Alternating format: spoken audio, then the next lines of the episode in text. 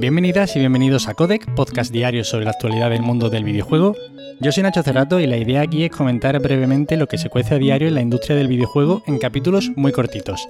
Así que si quieres estar al tanto y tienes poco tiempo, te invito a que te quedes por aquí. Y hoy tenemos que empezar hablando de Skull and Bones, ya sabéis, el juego de piratas de Ubisoft que tantos problemas ha tenido en su desarrollo.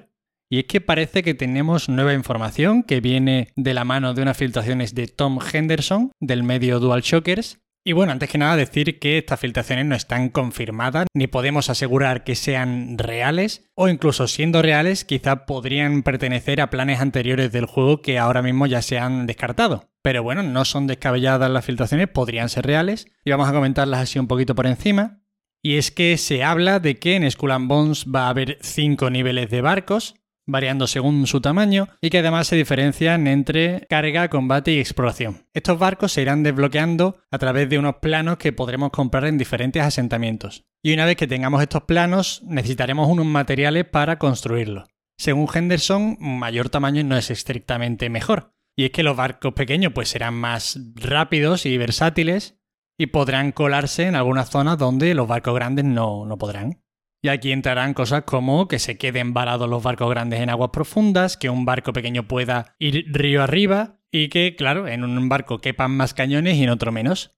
Hablando de armas, habrá diferentes tipos, cañones, balistas, lanzallamas, morteros, además de diferentes tipos de munición. Y en definitiva, el juego será de mundo abierto y parece ser que estará localizado en el Océano Índico y que nuestro refugio estará en Madagascar, Jope, yo de verdad que espero que esto salga bien porque es que me atrae muchísimo. Parece ser que empieza el juego como un don nadie, con una pequeña balsita, luego un botecito de pesca y te pones ya a explorar el mar abierto. En esta exploración a mar abierto pues irás haciendo misiones, aumentando tu reputación pirata y consiguiendo recursos para la construcción de estos barcos que hablábamos al principio. Entre las misiones pues tendrás que asaltar otros barcos, saquear asentamientos, fortalezas o realizar cargas, no sería un mal enfoque tomarse esto como una especie de track simulator, ¿no? Oye, mira, te hago el flete por tanto dinero y te tiras ahí tus horitas de paseo tranquilito en el barco para conseguir recursos e ir mejorando. Para acabar, Henderson comenta que la perspectiva del barco es muy similar a la de la jugabilidad de 2018 y que cuando estemos en tierra se pasará a una tercera persona. En fin, a mí lo que me da un poquito de esperanza es que comenta eso, que el desarrollo, si bien no es que vaya viento en popa, parece ser que se encuentra en un punto decente, que está avanzando. Desde aquí esperamos que este juego llegue a buen puerto. lo siento, eh, no he podido aguantarme, tenía que decirlo. Y seguimos, pero trazando una perpendicular con Ubisoft, y es que antiguos desarrolladores de esta compañía fundaron un nuevo estudio en agosto, Nesting Game, y parece ser que ya están estableciendo ciertas distancias con su anterior compañía. Se han juntado muchos ex trabajadores de Ubisoft, se hablaba de hecho con todo el escándalo del año pasado que esto iba a provocar una evidente fuga de talentos, y aquí parece que se han juntado una buena tropa. Su objetivo es hacer títulos RPG, pero no con la fórmula de los Assassin's Creed. Quieren crear juegos de rol que se centren en la inmersión, grandes personajes, narraciones poderosas y una jugabilidad sólida. Se alejan también del mundo abierto gigantesco y lleno de iconos, gracias, y además dicen una cosa que me gusta mucho y es que se basan en el contenido y en respetar el tiempo del jugador. Esto me parece perfecto. Habrá que ver lo que saca esta gente, pero yo voy a estar atento. Tenemos que hablar de retrasitos y es que DICE anuncia que Battlefield 2042 se va a retrasar pero un poquito. La nueva fecha de lanzamiento se pasa al 19 de noviembre. Parece ser que las desarrolladoras siguen lidiando aún con el cambio que ha supuesto todo esto de la pandemia y el teletrabajo, y bueno, que necesitan un poquillo más de tiempo para dejar el juego listo.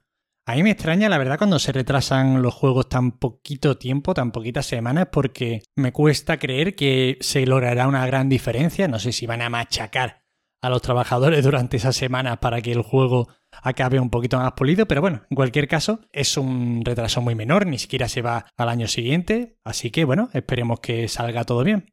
Además, el equipo de desarrollo ha comentado que pronto tendremos noticias sobre la beta abierta de este juego, así que bueno, otro del que esperamos que salga bien la cosa.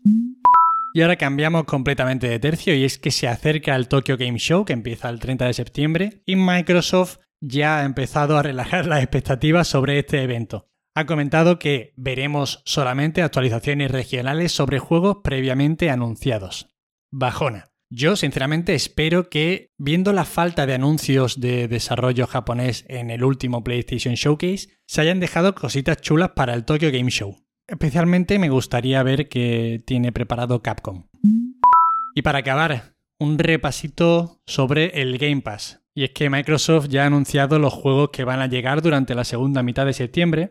Y aquí yo creo que destacaría el Aragami 2, que llega el 17 de septiembre, de los buenos de Lince Works, estudio español, y el Subnautica Below Zero que llega el 23. Pero es que también me gustaría destacar los que van a desaparecer del Game Pass por si hubiese alguno que tengáis ahí medio de fondo que os interesa para que lo juguéis cuanto antes. Y es que el 31 de septiembre desaparecen juegos, por ejemplo, como Night in the Woods, un juego con una estética espectacular y con una historia que personalmente me tocó a mí bastante la patata, que habla un poco sobre ese sentirse perdido en la vida, sobre esta generación que se está fumando todo tipo de crisis y que no sabe muy bien hacia dónde tiene que apuntar, y el Warhammer Vermintide 2, el juego de acción cooperativo de pegar muchos tiros en el universo de Warhammer 40.000. Y esto es todo por hoy. Espero que os hayan resultado entretenidas las noticias. Ya sabéis, para cualquier queja, sugerencia o comentario, me tenéis en arroba Nacho Cerrato en Twitter muchísimas gracias, de verdad os agradezco la acogida que está teniendo el podcast, que apenas ha cumplido un mesecillo de vida, pero estoy súper contento con la recepción que ha tenido. Y nada, nos vemos mañana, como siempre. Hasta luego.